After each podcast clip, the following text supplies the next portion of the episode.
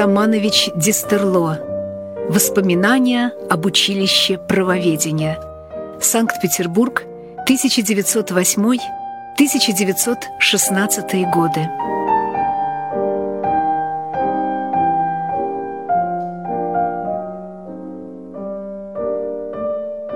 Я поступил в училище в 1908 году. Училище разделялось на три части.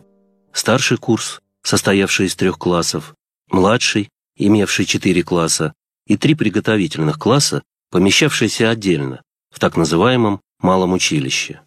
Жизнь в нем протекала совершенно особо. Все в нем имело более семейный характер. И начиная от старого дома на Сергиевской, с большим для Петербурга садом, и, кончая педагогическим и служебным персоналом, носила отпечаток старины.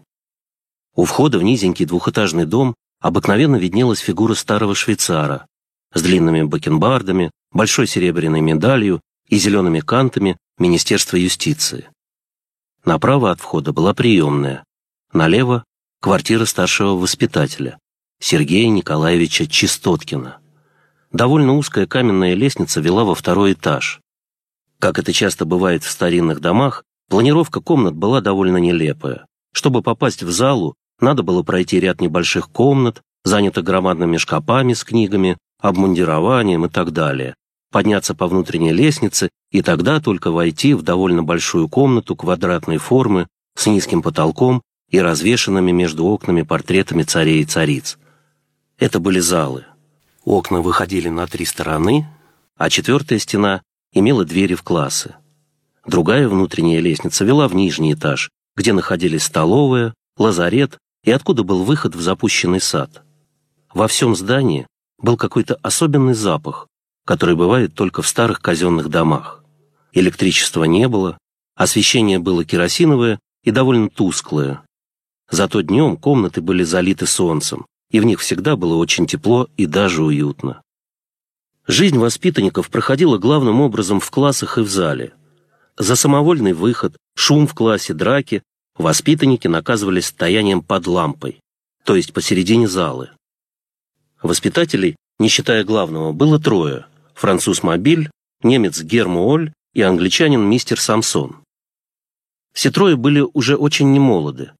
Мобиль, прослуживший в училище более 25 лет, был несколько насмешлив любил шутить и пугать наказаниями, и поэтому считался самым строгим. Маоль был добряк и авторитетом не пользовался, хотя, обладая громким голосом, целый день разносил кого-нибудь из воспитанников, часто заканчивая фразой «А теперь вы можете гулять под лампа». Самсон был сдержанный и корректный англичанин. Чтобы несколько омолодить педагогический персонал, на время большой перемены был приглашен еще англичанин мистер Гибс, Этому мистеру Гибсу пришлось сыграть историческую роль в русской жизни. Он вскоре был приглашен в качестве преподавателя к наследнику цесаревичу, а после революции сопровождал царскую семью в Тобольск. Встретившись с ним после этого в Харбине, я оценил его прямую и благородную натуру. В училище он никакой роли не играл и на наше спортивное воспитание никакого влияния не имел, тем более что был человеком слишком серьезным для той скромной роли, которая была ему предоставлена в училище. Я хочу подробнее остановиться на личности нашего старшего воспитателя, Сергея Николаевича Чистоткина, роль которого и в приготовительном, и в большом училище была значительна. Кроме функций старшего воспитателя, он занимал еще две должности – преподавателя истории и секретаря конференции. Энергичный, умный, представительный, еще молодой, Ему было лет сорок. Он являлся представителем типа выдающегося русского интеллигента. И я скажу больше, выдающегося педагога. Как преподаватель он был слабее, так как, я думаю, никогда серьезно наукой не занимался. Влияние его в училище было настолько значительно, что, несмотря на несочувствие педагогического персонала, он при двух директорах занимал исключительное положение, а в маленьком училище был полным хозяином. Многие видели в нем карьериста и были в значительной степени правы, что и обнаружилось особенно ясно после революции, в бытность Керенского министром юстиции. Однако нужно признать, что революционный психоз вскружил голову людям и гораздо выше поставленным, и нельзя за минутную слабость отрицать заслуги долгой и полезной службы.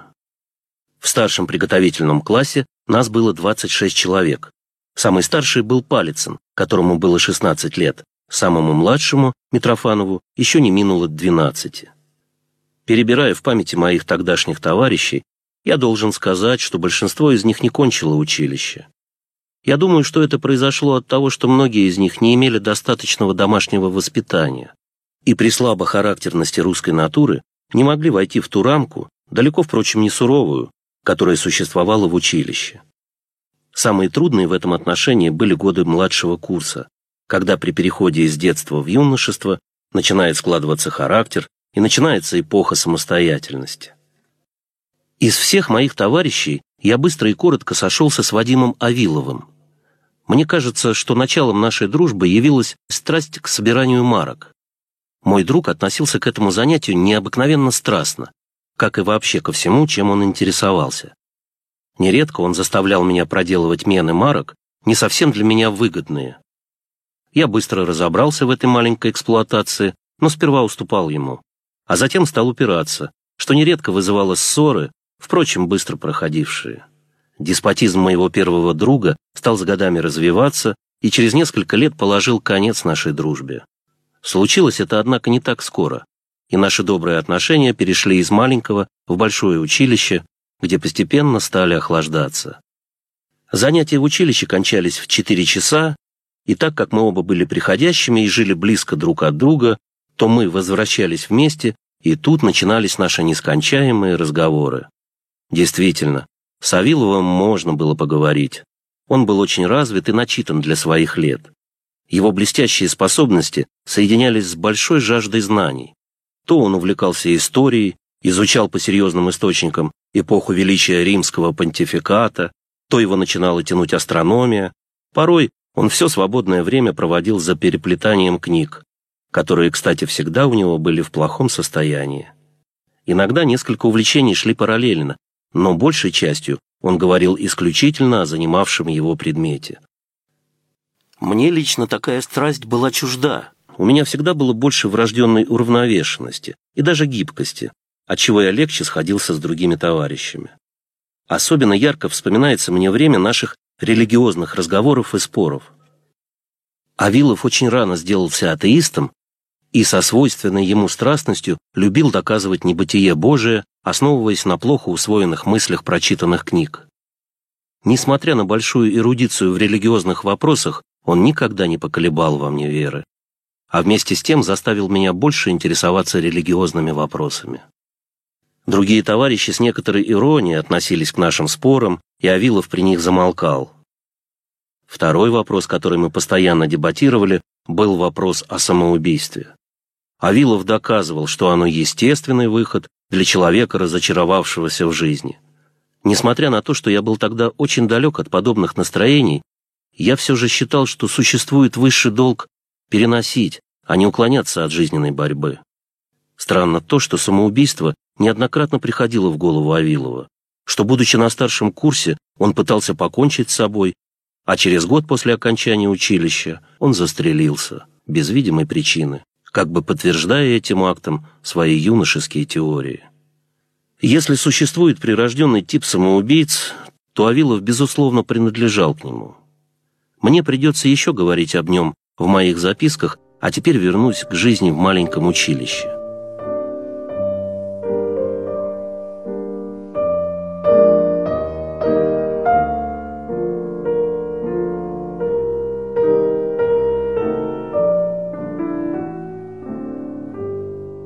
Каждом классе всегда бывают и будут свои козлы отпущения. В нашем таковым являлся долговязый, болезненный и очень вялый князь Касаткин-Ростовский, прозванный Цаплей. Ему устраивали всякие каверзы. Подсыпали мел в чернильницу, награждали подзатыльниками, писали на спине его «Цапля». Сам Касаткин был добрейшее существо, и, несмотря на извод, ко всем относился хорошо. Я не был достаточно сильным и авторитетным в классе, чтобы препятствовать этому изводу, но был всецело на стороне жертвы. Он оценил мое хорошее к нему отношение и очень ко мне привязался. Другим объектом для извода был толстый, неуклюжий и весьма обидчивый Ашанин, Его прозвали Репой и изводили, спрашивая, «Репа, а твой отец очень богат?» Обыкновенно он долго отмалчивался, а затем обращался к изводившему и, как бы желая его уничтожить, говорил «подлец», что вызывало общий взрыв хохота.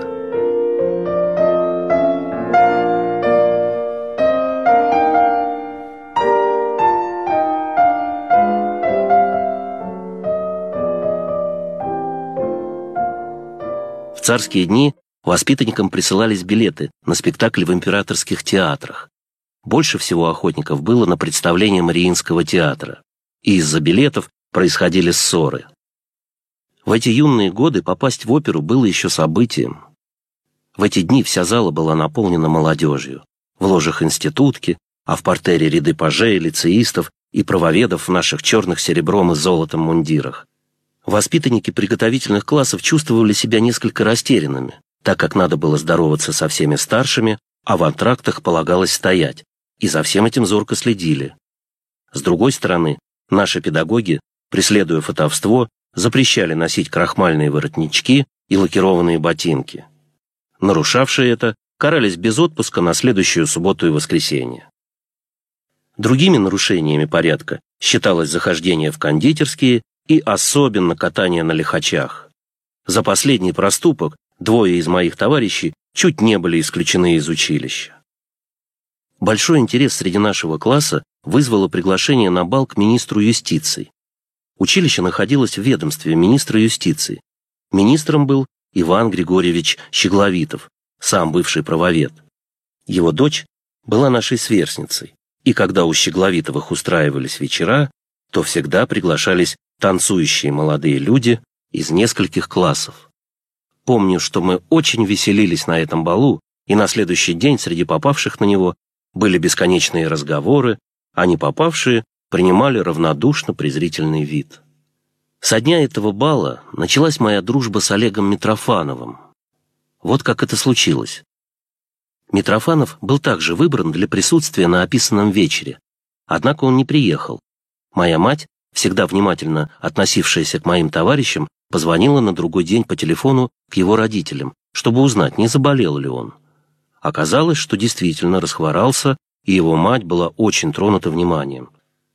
Я получил разрешение навестить Митрофанова и таким образом в первый раз попал к ним в дом. Это было началом моей многолетней дружбы с Олегом Митрофановым, которая и в умственном, и в душевном отношении дала мне очень много и закончилась смертью его на полях сражений под Тернополем, произошедшей почти на моих глазах. По странной игре судьбы Митрофанов был убит в одном переходе от своего имения и перед окончательным оставлением нашей армии Восточной Галиции, о присоединении которой постоянно мечтала вся его семья, проникнутая славянской идеей. Приближалась весна, а с ней и эпоха экзаменов. За зиму я успел привыкнуть и полюбить училище. Между тем поставили мне условием для продолжения пребывания в нем выдержать конкурсный экзамен на казенную вакансию. Экзамены прошли у меня хорошо, и я действительно попал за казенный счет и получил даже какую-то награду. Первым выдержал экзамен Митрофанов, который таковым и оставался до окончания курса, вторым был Авилов, а я третьим. Несколько человек осталось на второй год, а с Касаткиным Ростовским нам пришлось расстаться. Он не выдержал переэкзаменовки, а на третий год оставаться было нельзя. Я уже писал, как его изводили в училище. После же его ухода многие из товарищей стали у него бывать и оценили его мягкость, так же, как и радушие его тетки, старой княжны, которая воспитывала племянника после развода родителей. Расставаясь с училищем, он подарил мне печать с нашим знаком, которая долго стояла на моем письменном столе хочу коснуться еще одного эпизода, довольно характерного для наших настроений. Лето моя семья и я проводили за границей, в одном из немецких курортов. При выезде из Петербурга обнаружилось, что в одном с нами поезде едет воспитанник пятого класса Колчиновский. Я несколько раз встречал его на станциях и разговаривал с ним.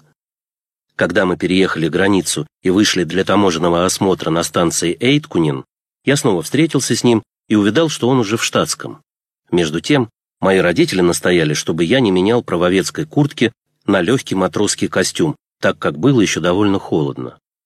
Колчиновский отозвал меня в сторону и на платформе прусской границы расцукал меня за ношение формы за границей, сказав напоследок, что меня могут принять за гарсон лифтье, лифтера, что показалось мне весьма обидным.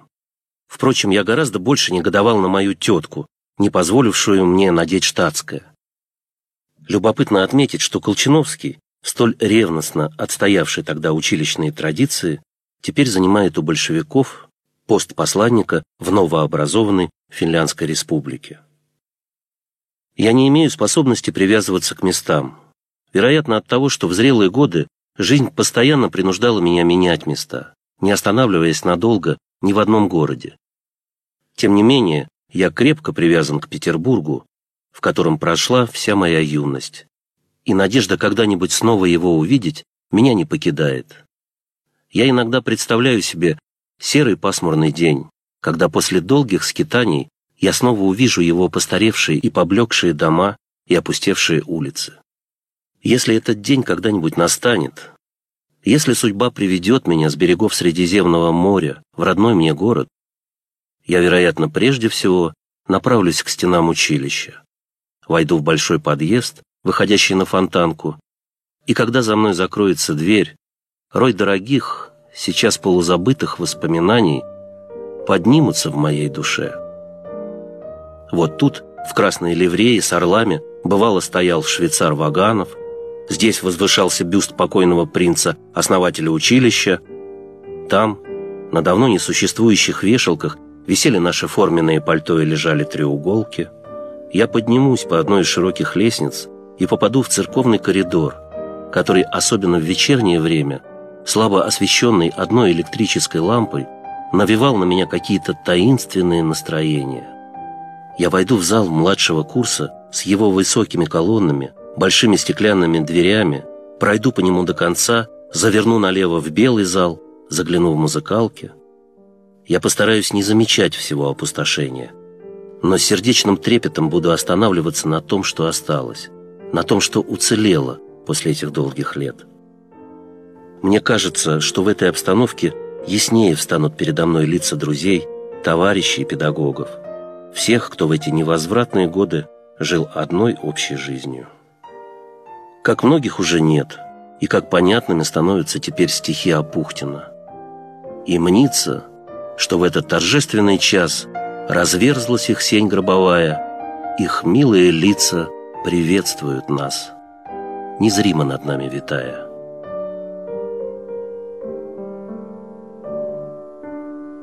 Но пора вернуться к воспоминаниям. Переход в седьмой класс ставил нас из положения старших в приготовительных классах в положение младших в большом училище. В первый же день нам пришлось познакомиться с этим положением. К нам сейчас же явилась депутация от четвертого класса. Все встали на вытяжку и стоя слушали указания старших воспитанников.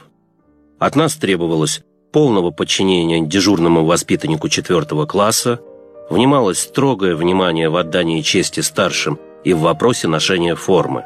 Запрещалось посещение ресторанов и некоторых театров и тому подобное.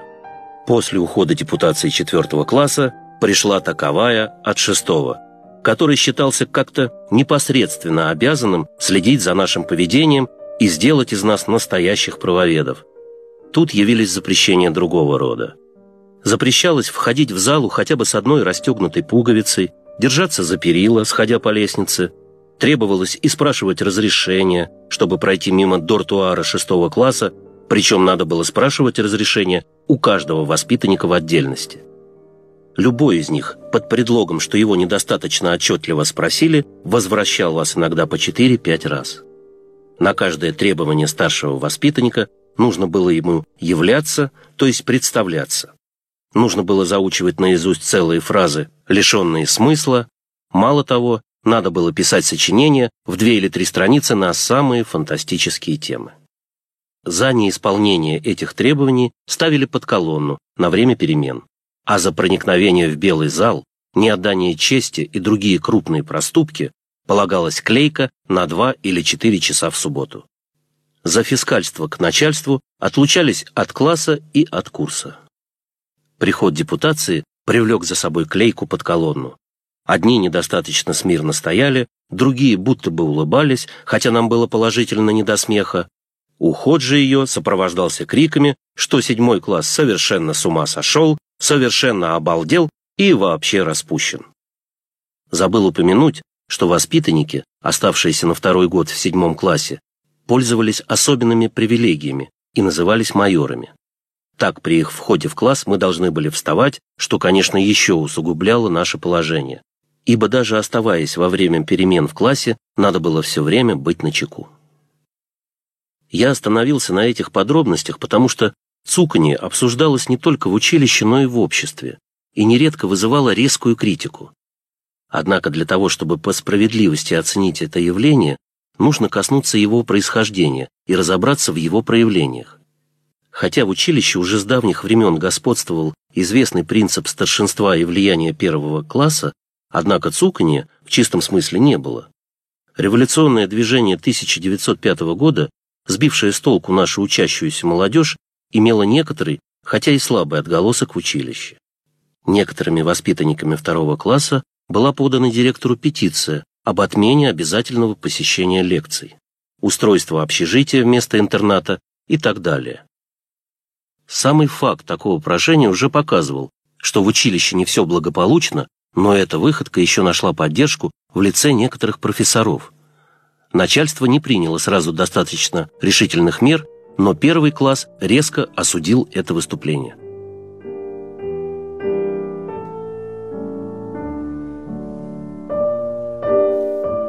Воспоминания об училище правоведения барона Юрия Романовича Дистерло читал Дмитрий Пономарев. Материал из семейного архива Бобринских предоставлен дочерью автора Еленой Юрьевной Бобринской – в оформлении передачи использована музыка Петра Ильича Чайковского. Продолжение следует.